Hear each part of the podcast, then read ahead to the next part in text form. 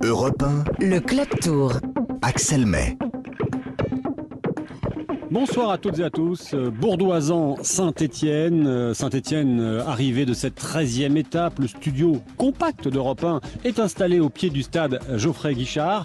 Euh, Cette 13e étape du Tour était une étape dite de transition. Certains diront étape euh, parfaite euh, pour faire la sieste quand on est téléspectateur à l'abri de la chaleur. Étape de transition car venant après la haute montagne et avant une arrivée pour Puncher demain. Euh, étape qui a quand même réservé une surprise. Sur le papier, c'était fait pour les sprinteurs, sauf que l'échappée est allée au bout. C'est un Danois, champion du monde 2019, Pedersen qui s'est imposé. Richard Virenque, bonsoir. Bonsoir, bonsoir à tous. Est-ce qu'on peut dire que c'est une petite surprise quand même, une victoire euh, avec un groupe devant et le peloton loin derrière? Oui, une petite surprise car les sprinteurs euh, avaient de quoi se mettre encore une étape euh, sous la dent. Mais il y a eu cette chute hein, qui a désorganisé un peloton euh, et qui a l'écart est remonté au-delà des 3 minutes. Et bien sûr, les échappés en ont profité pour accroître leur avance, qui est montée à 3 minutes. Et, et après, c'était compliqué de revenir. Donc, Cadelouane, euh, il a été touché dans cette chute. Et, c'est l'équipe Lotto hein, qui était avec une autre équipe euh, là pour essayer de, faire la jonction euh, pour une arrivée au sprint. Et d'autres sprinters en auraient profité, hein, comme Wood Van Aert qui a gagné le sprint du, peloton derrière. Mais non, eh ben, ça a été autrement et tant mieux pour les échappés. Par contre, le Suisse a montré sa, sa pointe de vitesse impressionnant hein, cette arrivée. Échappé de, de 7 puis de 6 hommes qui a réussi à se former. Dans cette échappée, il y avait Stéphane Koug, double champion d'Europe du contre-la-montre.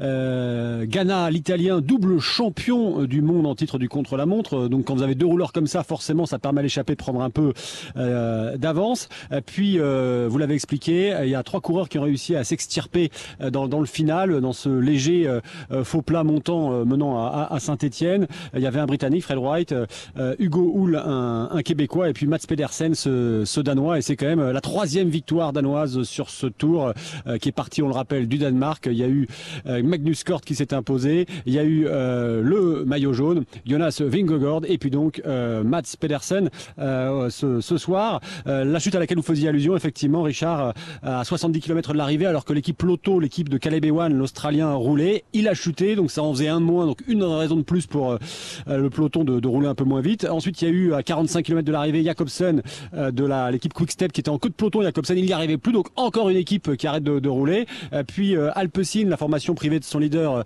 Mathieu Van Der Poel, roulait pour Philipsen, mais elle n'y arrivait plus. Ne restait que la formation de Groenewegen et Matthews qui ont abdiqué, qui ont donc laissé cette échappée aller au bout et la victoire de Pedersen. À noter deux abandons. Victor l'a fait. Il a abandonné en, course. Il souffrait des, bronches. Il avait des problèmes de respiration. Il est arrivé dernier hein, de l'Alpe d'Huez hier. Et puis au départ, Warren Barguil n'a pas pris le départ. On l'avait vu hier à l'arrivée, euh, maillot déchiré euh, après une chute à l'Alpe d'Huez, mais c'est pas une explication qui fait qu'il n'a pas pris le départ. C'est parce que parce qu'il a le, Covid. C'est le cinquième coureur touché par le Covid et qui doit sortir du, Tour. Il y a eu notamment Guillaume Martin. C'est le troisième français. Il y a aussi Geoffrey Bouchard. Et je propose d'écouter au micro de Martin Lange euh, l'un de ses coéquipiers, Hugo Hofstetter, assez fataliste. C'est comme ça, après le Covid euh, il est là et puis après on fait tout ce qu'on peut pour l'éviter. Après euh, on peut pas, on n'est pas, on n'est pas des robots donc euh, voilà c'est comme ça. Est-ce que vous êtes inquiet? Est-ce que vous avez peur qu'il y ait un début de, de contagion au sein de votre équipe? Non, non, non, après voilà, c'est des fois il y a des personnes qui l'ont, il y a d'autres qui ne l'ont pas. Après pour l'instant on est tous négatifs donc tout va bien. Voilà, tout va bien pour l'instant et on espère que ça va continuer pour euh, cette équipe euh, Cofidis, euh, cette équipe euh, Arkea. euh, Arkea Samsic, merci. Euh, ce n'est plus euh, le Tour de France, mais certains diront, Richard, euh, c'est un vigile qui m'a raconté ça, il m'a dit, c'est pas le Tour de France, c'est le four de France. Pourquoi? Parce que parce que il fait euh, assez assez chaud, on peut le dire. On est à Saint-Étienne, là, on a l'abri des arbres, ça va, mais demain il fera encore un peu plus chaud à Mende, encore un peu plus à à Carcassonne. Euh, on a notre invité qui sera là pour en parler dans, un instant, euh, qui s'appelle André Bancala et qui est coordinateur de l'Assemblée des départements de France. C'est lui qui est chargé d'inspecter les routes avant le euh, peloton et il nous parlera de cette chaleur. Mais d'abord, Richard Virenque, vous, vous l'avez un peu vécu cette chaleur parce que vous avez fait les derniers kilomètres de l'arrivée. C'était ce qu'on appelle l'étape euh, du, du cœur, des personnalités qui mouillent le maillot pour, euh, pour sauver des enfants. hein. C'est l'association Mécénat, euh, Mécénat Chirurgie Cardiaque qui fête ses 20 ans de présence sur le tour, qui collecte des fonds pour les enfants atteints de malformations cardiaques qui viennent de pays où il est impossible de les opérer faute de moyens techniques. Ils viennent surtout hein, d'Afrique et d'Asie. L'objectif est de sauver 21 enfants, comme le nombre d'étapes. Et vous avez donc fait partie de cette quinzaine d'ambassadeurs mécénat chirurgie cardiaque qui ont roulé pour l'étape du cœur. D'abord, comment ça s'est passé, Richard Virenque Je vous ai vu à l'arrivée avec euh, votre euh, maillot couleur de mécénat chirurgie cardiaque, et puis vous avez ressenti la chaleur. Oui, écoutez, ça s'est plutôt bien passé parce qu'on a, on était sur le parcours des, des 30 derniers kilomètres avec un, vent favorable. Certes, il était chaud, donc euh, bon, ça c'était pas trop un problème, bon, une 30-35 degrés. Et ensuite, ce que je peux vous dire sur ces mécénat chirurgie cardiaque, c'est une association qui a été créée exactement il y a 19 ans. J'étais le parrain à l'époque et j'ai fait une 15 participations à cette, avec cette association. À chaque fois, c'est pendant le Tour de France. Donc il y a des partenaires du Tour euh, qui sponsorisent cette association pour opérer un enfant, comme vous l'avez dit, qui vient d'Afrique où ils n'ont aucun moyen pour être opérés. Ces enfants-là sont malades de cœur. Ces enfants-là, s'ils ne sont pas opérés, ben, ne pourront jamais faire de sport, ne pourront jamais courir, jamais faire de vélo. Donc ça leur donne une opportunité et pour cela, ben, il y a pas mal de choses qui sont mises en place. Donc euh, des familles d'accueil qui accueillent ces enfants. Ensuite, ils sont opérés. Euh, L'opération se passe toujours à 100% euh, très bien. Et encore en famille d'accueil, ça coûte quand même 12 000 euros par enfant pour qu'ils soient opérés. Vous imaginez, depuis 19 ans, ça fait 4 000 enfants qui ont été sauvés grâce à mécénat chirurgie cardiaque. Et, là, ils espèrent sur ce Tour de France euh, récolter des fonds pour en sauver encore, et ben, comme vous l'avez dit, 21 enfants. Donc voilà, c'était pour, euh, pour la bonne cause. Ça m'a permis de, de- faire quelques coups de pédale sur les routes du Tour avec le public. C'était euh, non, non, c'était très sympa, j'avoue, et je me suis régalé. Ouais, et vous étiez affûté, hein, Richard? Ah, vous avez trouvé aussi Ouais, bah écoutez. Ah oui, j'ai trouvé. Ouais, bah écoutez, c'est pour préparer peut-être l'édition 2025 du Tour de France, euh, pour, faire, euh, pour revenir vraiment sur la grande boucle. Non, on verra bien. on Ah, verra le bien. scoop là, scoop à l'instant. Ah ouais, Euh, je vous scoop, propose euh, d'écouter euh, l'un des acteurs, l'un des protagonistes de cette journée qui était à l'avant, euh, Stéphane Kung, le, le Suisse, et il explique que, comment il a, il a ressenti cette chaleur, toujours au, au micro européen de Martin Lange. Aujourd'hui, j'avais l'impression que c'était un peu mieux que hier. Le vent, il était quand même un peu frais, entre guillemets, si on peut dire comme ça, mais bon, euh, ça, reste quand même une forte chaleur. Il faut, il faut bien se refroidir pendant toute l'étape. Euh, je ne sais pas combien de bidons j'ai bu, mais après, on s'arrose, on met de la glace, mais là, on finit dans un état cramé.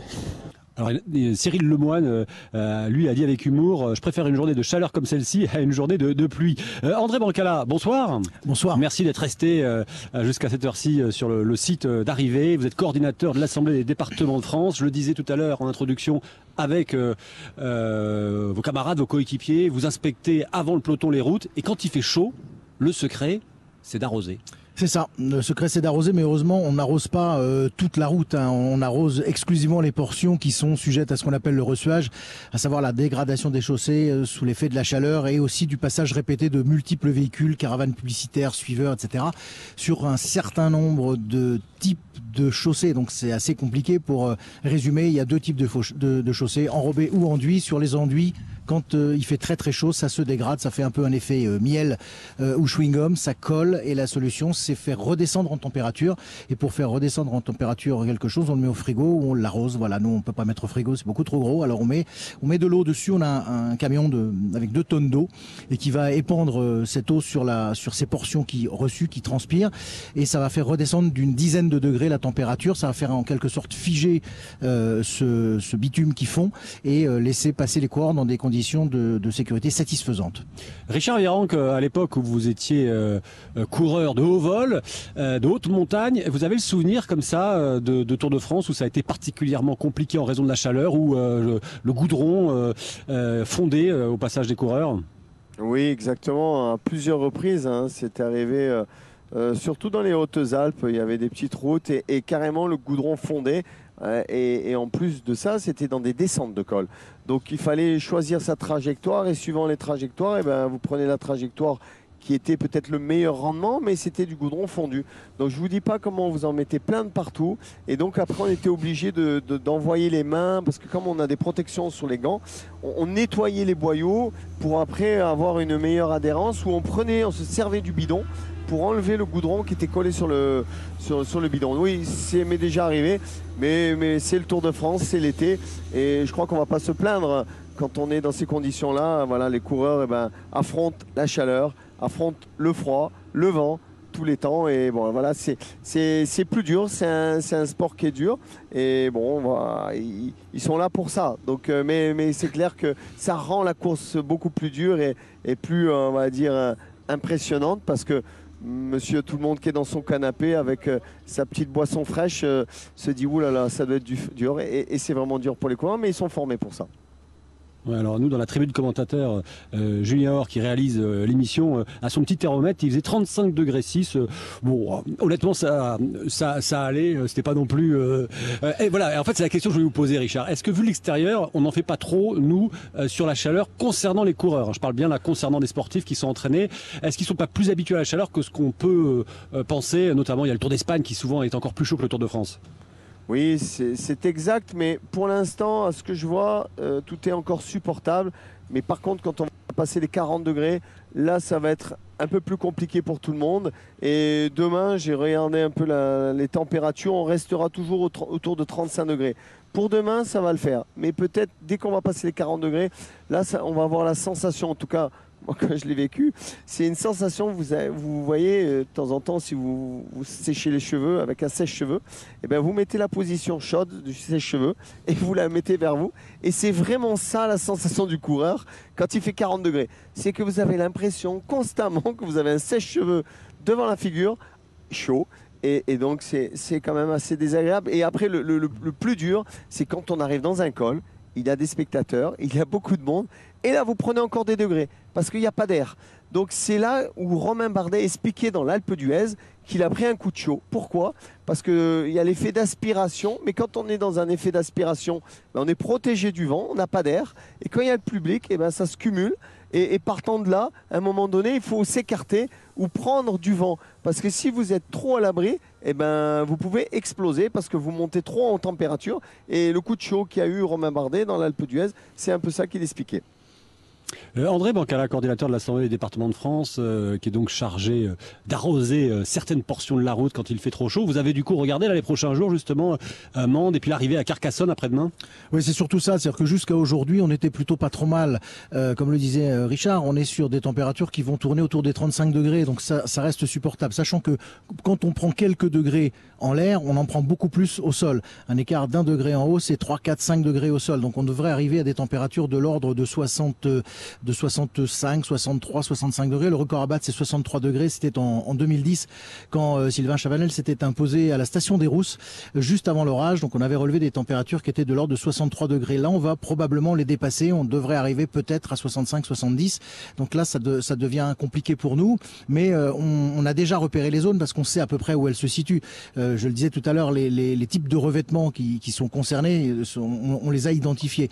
Du coup, on sait où arroser, où préparer les arrosages. Alors nous, notre véhicule intégré euh, dans le, Tour de France et également les véhicules des départements, des citernes d'eau qui sont positionnés aux endroits stratégiques, comme c'était d'ailleurs le cas aujourd'hui sur la dernière côte, où on a euh, procédé à un arrosage pendant, euh, il y a eu quoi, il y a eu 7 ou 8 000 litres d'eau qui ont été, euh, qui ont été mis euh, au sol pour refroidir la chaussée. Donc on sait où ça se, ça Alors se passe. il y a les auditeurs qui vont écouter, qui vont dire mais c'est scandaleux, on, on met de l'eau par terre sur la, sur la route. Ouais, bien sûr, c'est pour ça qu'on a d'ailleurs des, euh, des citernes intégrées, une citerne intégrée, un camion intégré au dispositif Tour de France qui permet de prendre de l'eau quelque part et de ne l'utiliser que lorsqu'on en a besoin. L'eau que nous avions là, c'est de l'eau qu'on avait chargée à Dunkerque, hein, donc elle a eu le temps de tourner un peu, mais euh, c'est euh, c'est c'est vraiment une, une ressource qu'on qu'on essaie de, de préserver au maximum. Et quand on fait appel au, au département en complément, c'est vraiment très ponctuel et l'objectif c'est de gaspiller le moins possible tout en assurant une sécurité des coureurs maximale. Alors les, coureurs, ils doivent évidemment s'hydrater.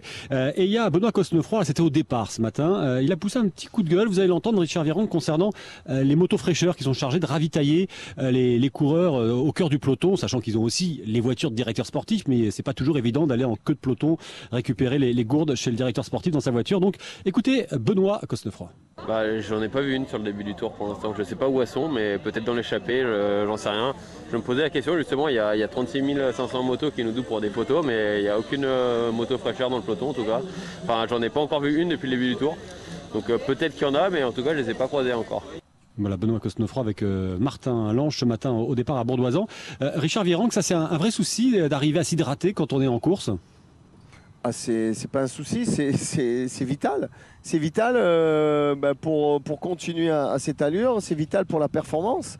Et, voilà, donc, euh, mais tout est organisé hein, dans les équipes. hein. Il y a, un, va-et-vient parce qu'il y a des coureurs qui sont là. C'est leur job euh, d'alimenter tous les coureurs dans l'équipe et ils se relayent. Et il y a un va-et-vient de toute la journée. Il y a des coureurs, ils savent, eh ben, toute la journée, ils vont, faire, ils vont porter des, dizaines et des dizaines de bidons. Ils ont des, comme des sacoches sur eux et ils portent peut-être 10 bidons à, la fois et ils montent le peloton, ils redescendent, ils montent, ils redescendent. C'est leur job et je peux vous dire qu'à la fin de la journée, ils sont assez fatigués. Et voilà. Mais c'est très important de boire et des fois on se dit mais on a bu tant de litres, c'est-à-dire dans, une étape comme aujourd'hui, bon il y a, quasiment euh, 200 km, ils ont passé presque 5 sur le vélo. Et un coureur peut boire, euh, je sais pas exactement, mais euh, par, par, par heure, ils sont un litre et demi, mais sans problème. Donc euh, même jusqu'à 2 litres par heure. Donc vous imaginez. Et en plus, qu'est-ce- on- ils s'arrêtent jamais pour faire des, pour uriner. Hein. Ils transpirent tout ce qu'ils boivent. hein. Donc, ça, c'est assez impressionnant. Mais bon, c'est comme ça, et on doit faire avec. Ouais, et il y avait beaucoup de gestes de la main. euh, Aujourd'hui, on voyait les coureurs euh, qui faisaient le geste de la main. Il me faut de l'eau, il me faut de l'eau. Euh, André Bancala, vous, vous avez donc un travail, c'est notamment d'arroser, enfin de vérifier l'état des routes devant le peloton. Mais vous suivez un peu le Tour de France quand même. Vous en pensez quoi de ce Tour de France? Est-ce que déjà il n'y a pas quelque chose qui vous choque? Le- les, les déplacements très longs, euh, Non, non, non. pas ça. C'est- on va être un peu chauvin, c'est qu'on a toujours ah, bah, toujours pas pas, de victoire victoire française. française. toujours pas. Mais oui, malheureusement. Et pour le 14 juillet, on attendait peut-être euh, une victoire française. Malheureusement, elle n'a pas eu lieu. Moi, je trouve c'est dommage. C'était presque ça. Et puis, ma foi, non. Euh, je, je- c'est ouais, c'est toujours un regret, hein, toujours de- d'avoir un, un Français à l'arrivée un 14 juillet. C'est ce qu'on aimerait. Et puis, euh, on a eu des Tours de France. On avait 5-6 victoires françaises. Euh, là, on est toujours à compteur à zéro. Ouais. euh, Richard Virenque, on va terminer avec vous. Je vais vous poser une question aussi. Est-ce que, par exemple, demain, avec ce final en, en bosse euh, à, Mende, euh, typiquement, c'était fait pour Alaphilippe. Julien Alaphilippe n'est pas là. Parcours accidenté avec cette fameuse euh, côte de la Croix-Neuve surnommée un Monté-Jalabert quand il l'avait remporté en 95. Est-ce qu'un Français peut s'imposer demain? Bah, pour s'imposer, le Français, il faut qu'il prenne une échappée. Et il est clair que demain, il y aura une échappée. Comme aujourd'hui, il fallait prendre l'échappée. Donc si on ne prend pas les échappées, ça va être difficile de, de gagner. Donc pour aller s'imposer, ben voilà, c'est, euh, s'imposer avec les meilleurs. euh, les meilleurs aujourd'hui, euh, demain, en tout cas, ils vont s'affronter dans la montée finale. Je pense que l'échappée aura pris du champ. Le problème de demain, ça va être une, étape vraiment très usante. Ça va pas arrêter de monter, descendre, monter, descendre, gauche, droite. Et en plus, avec cette petite température de 34 degrés, ça va être très usant, très fatigant. Donc il vaudra mieux être dans une échappée devant, le temps va passer plus vite. Et, et dans la montée finale, il y aura une belle explication entre les deux grands favoris de, de, de- de ce Tour de France. Et le maillot jaune va, va rester sur, sur les mêmes euh, épaules, mais je pense que Pogacar va, va tout tenter pour essayer de reprendre des secondes.